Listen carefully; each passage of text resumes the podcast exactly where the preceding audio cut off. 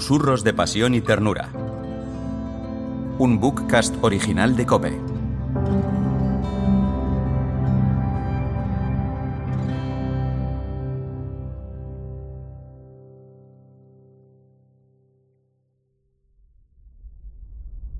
Cuarto susurro. Aunque es de noche.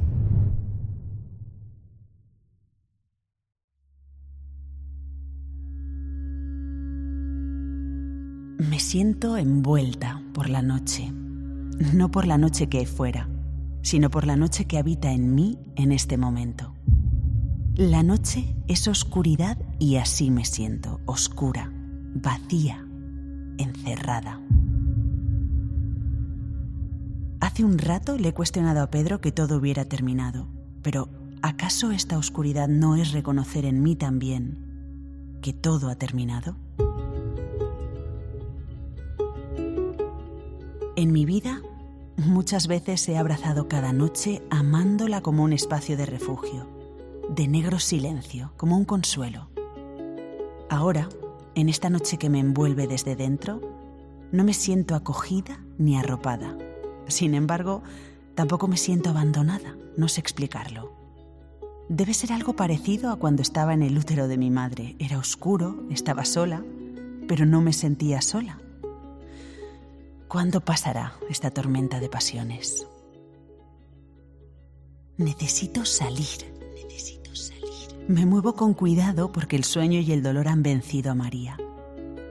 Su respiración es pausada. Me quedo mirándola un rato. Ella no ha sufrido solo de ver a su hijo en la cruz. La imposibilidad de estar cerca de él en ese momento ha hecho más punzante el dolor. Me rompía escucharla gemir. Hijo mío, Hijo mío. Para ella siempre fue y será su niño, su cariño. Su rostro refleja la tensión del tiempo que Jesús ha vivido andando por los caminos. Cuando te vi, amor de mi vida, que cargabas con el leño donde te iban a crucificar, creí morir de dolor. Si no hubiera sabido que eras tú, no te hubiera reconocido no te puedes imaginar cómo hubiera querido abrazarte, cuidarte, protegerte, curarte. Hubo un momento que de repente, al verte cubierto por la sangre, recordé aquella vez que me hice una herida en la mano con la leña. Sangraba bastante y enseguida viniste con vino para curarme. Me limpiaste la herida, la vendaste y te quedaste a mi lado hasta que el dolor fue pasando, sosteniendo mi mano levantada para que la hemorragia pasara antes. Me mirabas y sonreías para que me sintiera más tranquila y empezaste a contarme historias para distraerme. Yo no pude hacer nada por ti. Si supieras lo que me ha dolido tu dolor, lo que me duele tu dolor y lo que me dolerá. Quiero salir y respirar aire fresco, da igual que sea casi frío. Realmente salir es la excusa. En realidad quiero ir al sepulcro, estar lo más cerca posible de Jesús. Hay tranquilidad, las luces de algunos candiles se han apagado. Todo contribuye al recogimiento y a que todos estén algo más serenos. Cojo mi manto y mientras me lo echo sobre los hombros no puedo sino evocar las veces que Jesús me ayudó a ponérmelo y como siempre que lo hacía, me daba un beso. Tengo que aprender a vivir sin esos besos y a grabarlos como un sello en mi corazón. De repente pienso en el frasco con los aceites para embalsamar a Jesús. Pesa bastante, pero no me importa. Necesito ese último tiempo de intimidad que supone embalsamar un cadáver. Dios mío, digo cadáver y estoy hablando de Jesús del cuerpo del amor de mi alma. Salgo sin hacer ruido. La noche está despejada. Diría que la luz de la luna es más brillante que nunca. Mi noche interior no está iluminada por nada. Sigue oscura y fría. No puedo caminar muy deprisa. El peso del tarro me frena. Dios, ¿dónde estás? ¿Dónde toda esa esperanza de la que nos hablaba Jesús? Los recuerdos golpean mi corazón. Son como heridas que no se ven. el grupo de los que acompañaba a Jesús nunca terminó de aceptarme. Al principio fue difícil, ni siquiera eran doce. Todavía faltaba algo de tiempo para que Jesús llamara a los últimos, aunque siempre hubo más personas con nosotros, algunas de ellas también llamadas por Jesús. Que contara conmigo para todo, que fuera una más, no sé si fue bueno o no para que no terminara de encajar del todo con el grupo. Yo era muy diferente a ellos, empezando por ser mujer. Pero merece la pena haber pasado por el poco aprecio de esos doce hombres, porque el que a mí me interesaba más, ese sí que me mostró su amor y su respeto. Duele mucho la muerte de Jesús, pero empiezo a comprobar que duele mucho más la vida sin Él.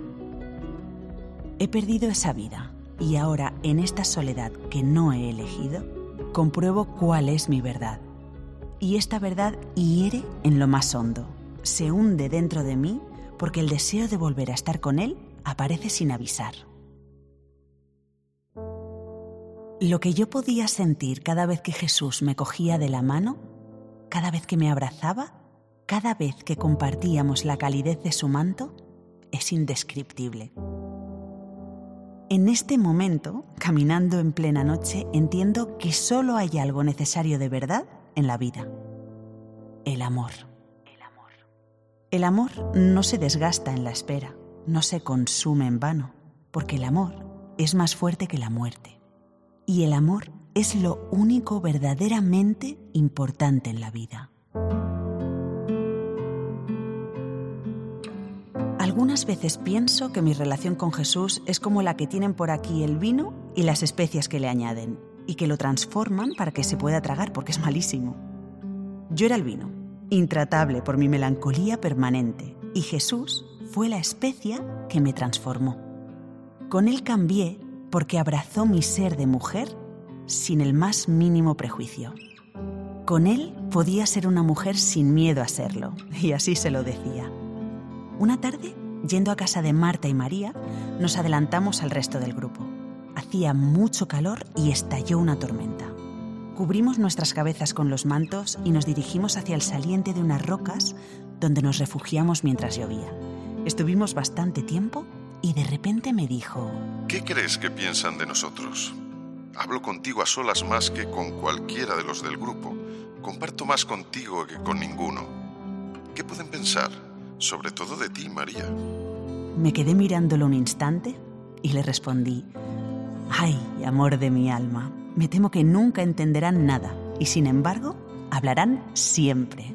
Tú mismo dices con frecuencia que aunque miran, no ven, y aunque oyen, ni escuchan ni entienden.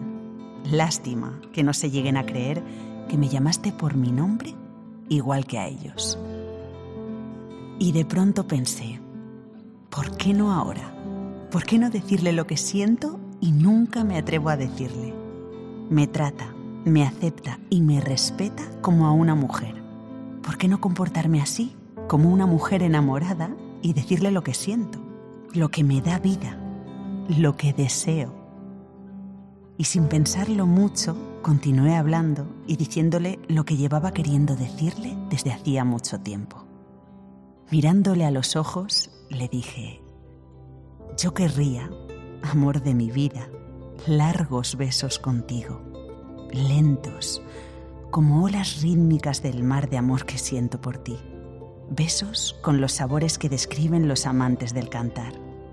Me querría perder ahí, desde el ocaso hasta el alba, desde el alba hasta el ocaso, con el sol y con la luna como únicos testigos.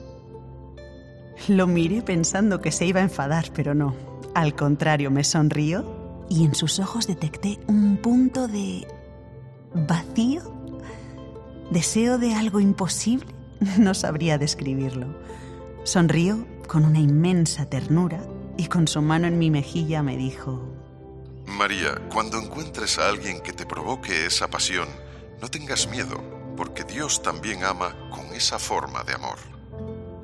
Y continuó hablándome y diciéndome que nunca me arrepintiera de mi pasión porque era honesta, porque era humana y por lo tanto venía de Dios. Estuvimos callados un buen rato viendo llover. Los dedos de nuestras manos jugaban a entrelazarse. Nos seguimos diciendo en silencio muchas cosas que no necesitaban palabras. Me había enseñado a escuchar lo que no se dice y me dijo tantas cosas sin hablar aquella tarde. Cuando la lluvia se transformó en un suave y agradable goteo, decidimos seguir. Ya veíamos la casa de Marta y María cuando se paró un momento y cogiéndome las manos, me dijo sonriendo y en voz muy baja, casi susurrando, María, no dudes nunca que eres anhelo de amor. Cuando lo encuentres, ama con pasión y con ternura. Te reconozco que nunca podré olvidar aquella tarde, aquella tormenta exterior y la tormenta interior que Jesús provocó en mí. Me costó entender qué era eso de ser anhelo de amor. Ahora que lo sé, entiendo que me lo dijera, pero de esto mejor no hablar con nadie porque ¿quién podría entenderlo? ¿Cómo no amar a un hombre así? ¿Cómo intentar explicar que se puede amar con la misma pasión y la misma ternura a todo un hombre y a todo un Dios?